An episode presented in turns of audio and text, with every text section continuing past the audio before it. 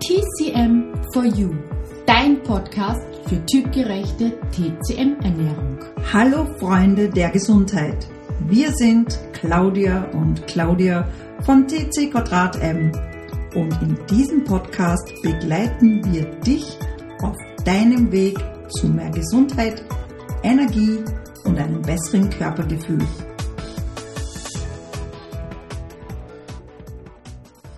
Sprechen wir über ein Thema, das ganz viele Frauen betrifft. Nein, diesmal ist es nicht die Menstruation, sondern die kalten Füße.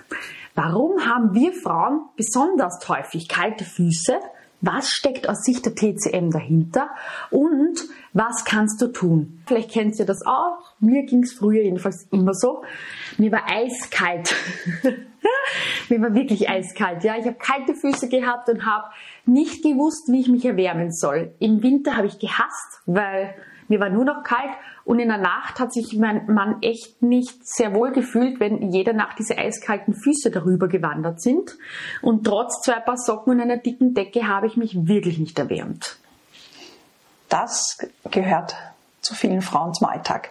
Und was die TCM dazu sagt, ist eigentlich ganz einfach. Also da sind sie wirklich klug. Die Frau grundsätzlich ist ja Yin und die Frau ist deswegen auch kühler. Der Mann ist ja mehr Yang und deswegen ist er auch hitziger. Deswegen, es ist schon richtig, dass wir kühler sind und die Männer eher mehr Temperatur sind, mehr hitziger. Man könnte das auch mit Östrogen und Testosteron vergleichen und so ist es auch.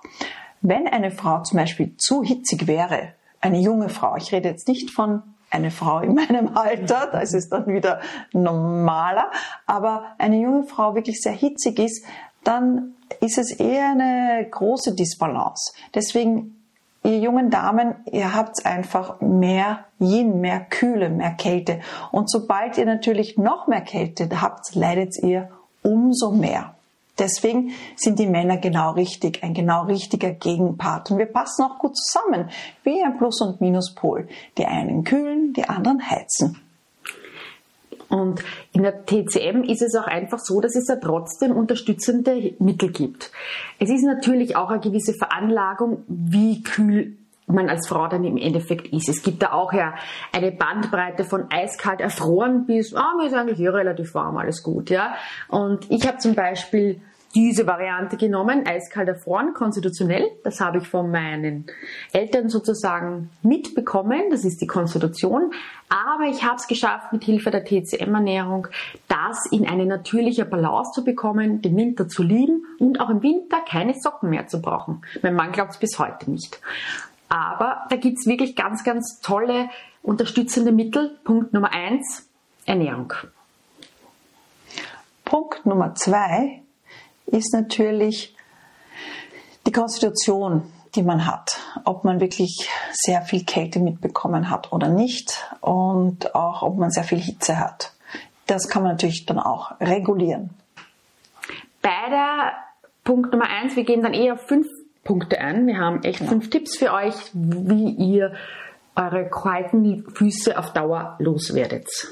Absolut. Und Punkt Nummer drei, wenn wir schon dabei sind, ist natürlich, wenn man in der Kindheit sehr viel auf kaltem Boden barfuß gelaufen ist oder nicht auf die Mama gehört hat und den nassen kalten Badeanzug nicht gleich ausgezogen hat, zieht natürlich die Kälte nach innen.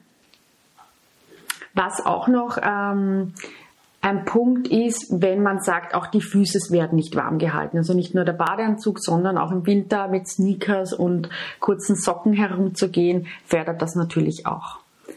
Jetzt kommen aber wirklich, das sind einmal die fünf Punkte, zu den fünf Tipps passend dazu, wie du es schaffst, auf langer Sicht deine kalten Füße loszuwerden. Punkt Nummer eins eben ist die Ernährung. Jetzt kann man sich natürlich negativ gesehen durch viel Rohkost, durch viel Kaltes und so weiter ähm, noch mehr Kälte in den Körper holen. Unser Tipp da ist natürlich, gekochte, warme Mahlzeiten zu essen. Und das typgerecht. Der eine braucht es mit mehr Fleisch, das ist dann so und so schon jangiger. Der andere braucht es dann trotzdem auch mit wärmenden Gewürzen, mehr Gemüseanteile, auch Getreide dazu, was man dann hier trocken anröstet, dass auf lange Hinsicht diese, ähm, die Wärme in den Körper ähm, reinkommt und bleibt.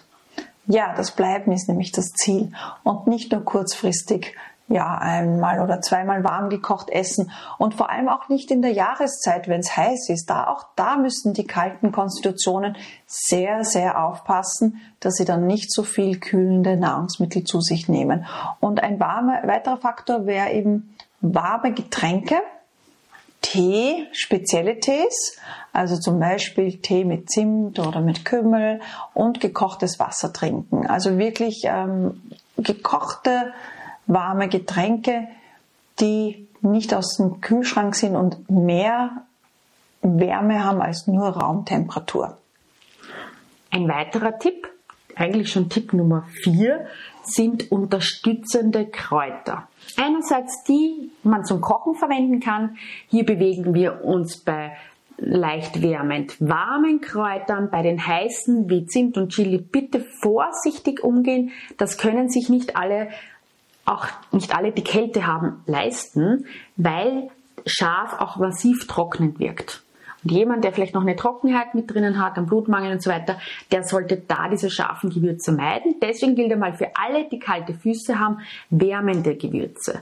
Ähm, ist ein bisschen ein Kümmel, kann es sein, vielleicht auch dann ein bisschen was in Bewegung bringen, das wie Koriandersamen.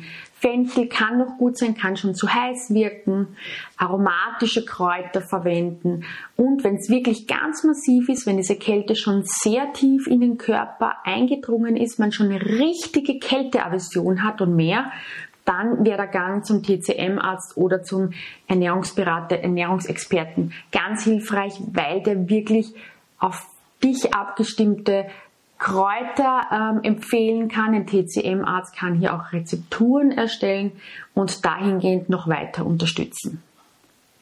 Die individuellen Rezepturen sind natürlich ganz persönlich auf dich abgestimmt und vor allem bei einer größeren Kälte, wenn du wirklich drunter leidest und dann noch andere Zeichen deines Körpers sich zeigen, ist es ganz wichtig, dass du da deine spezielle Rezeptur hast.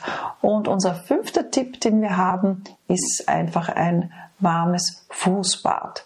Ein warmes Fußbad tut er immer gut im Winter, wenn es kalt ist und wenn man wirklich friert oder vielleicht aus der Kälte gekommen ist. Man könnte ein Ingwerfußbad machen, aber gib einen Schuss Milch hinein oder Oberst, damit es die Haut nicht zu sehr reizt. Weil unten am Fuß hast du Niere 1 und das ist der Nierenmeridian und über den Nierenmeridian geht dann die Wärme auch in deinen Unterleib und wärmt auch deine Füße. Und es muss auch nicht zu lange sein, sondern wirklich nur so 10, 15 Minuten, bis deine Füße schön gewärmt sind und dann packst du das ein. Und wir haben natürlich noch viele andere Tipps. Ja, das würde jetzt hier den Rahmen sprengen, aber wir haben alles in ein wunderbares Booklet gepackt. Das nennt sich die TCM Hausapotheke für den Winter und rundet eigentlich alle Hausapotheken rund um die vier Jahreszeiten ab, weil das ist eine von vier. Dann gibt es auch noch Frühling, Sommer und Herbst.